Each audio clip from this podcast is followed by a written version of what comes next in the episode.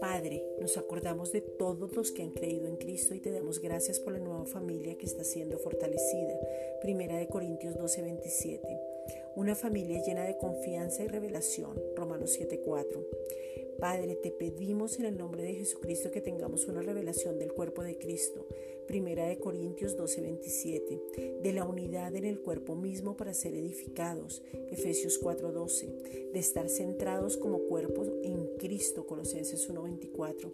Llenos de palabra, con sabiduría práctica para vivir. Santiago 1:5. Entendiendo la naturaleza del Padre y que ahora es nuestra. Valorando la salvación, esperando su venida. Primera de Tesalonicenses 4:17.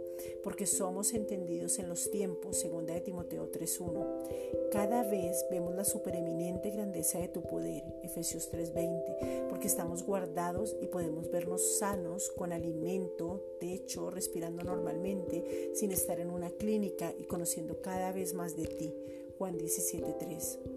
Padre, te pedimos en el nombre de Jesucristo que podamos ver todo lo que ha hecho Cristo en nosotros, Santiago 1.4, cada misterio que ha sido descubierto, 1 Corintios 4.1, cada escritura que ha sido abierta donde nos encontramos en Él, Lucas 4.20, cada palabra que nos ha fortalecido, Hebreos 4.12, cada milagro que hemos tenido porque el solo despertar ya es un milagro y se nos volvió normal, Juan 10.10, parte B el poder saber que nuestras familias, familiares e hijos están bien, Efesios 1.3, el poder tener mercado que comprar cuando muchos a pesar de tener dinero no tienen un sitio donde poder comprar, Salmo 34.10, el tener tranquilidad, reposo y gozo, porque no es una carga sino un deleite en ti, sabiendo que esto también va a pasar, Hebreos 4.16, porque en Cristo Estamos confiados, seguros, estables y enfocados.